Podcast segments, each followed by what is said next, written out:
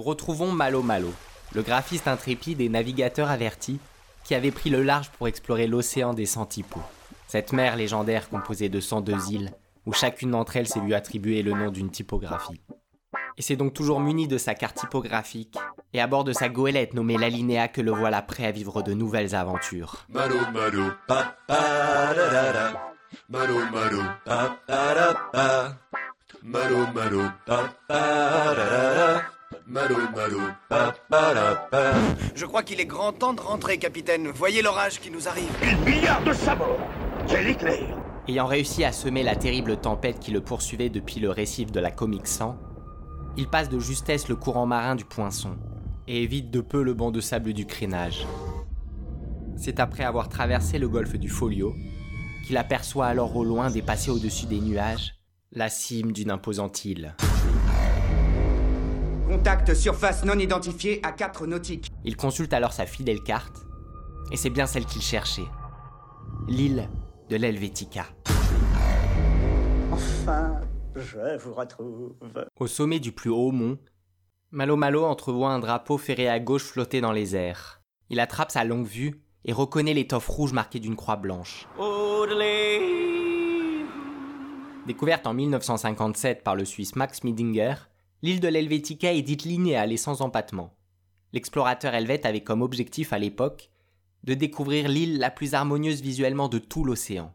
C'est pour cela qu'après avoir jeté l'ancre, Malo Malo est impatient de pouvoir enfin l'explorer. Son paysage alpin est composé de massifs à angle droit, de collines sinusoïdales, mais aussi de vastes lacs circulaires au diamètre variable. Les routes qui traversent l'île forment un maillage extrêmement organisé. Tout est pensé à la virgule près. C'est de toute beauté Après avoir emprunté le sentier de la traverse, Malo Malo se retrouve devant une usine où il peut lire en lettres capitales sur le fronton Fonderie As.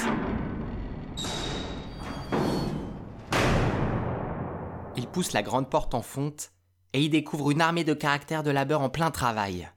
Ces autochtones sont connus pour leur sacré caractère. Visuellement impossible de s'y tromper. Ils sont réguliers, quasi géométriques et ont tous une épaisseur identique. Mon cul, je n'entends rien. Montrez-moi que vous en avez une paire. Leur rigueur et leur neutralité fait qu'encore aujourd'hui, cette île est l'une des plus visitées de tout l'océan.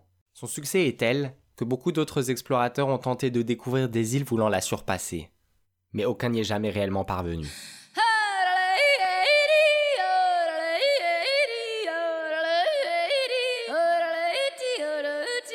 Après avoir bien parcouru l'île, Malo Malo décide de reprendre sa route pour ne pas se mettre en retard.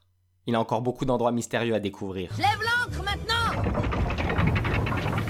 Quelle belle journée pour mettre les voiles Tandis que le phare s'éloigne au loin, pour ne devenir qu'un minuscule point rouge perdu dans la brume océanique, il observe sa précieuse carte typographique et pointe du doigt sa prochaine destination. Cap sud-est, direction l'archipel d'Ido.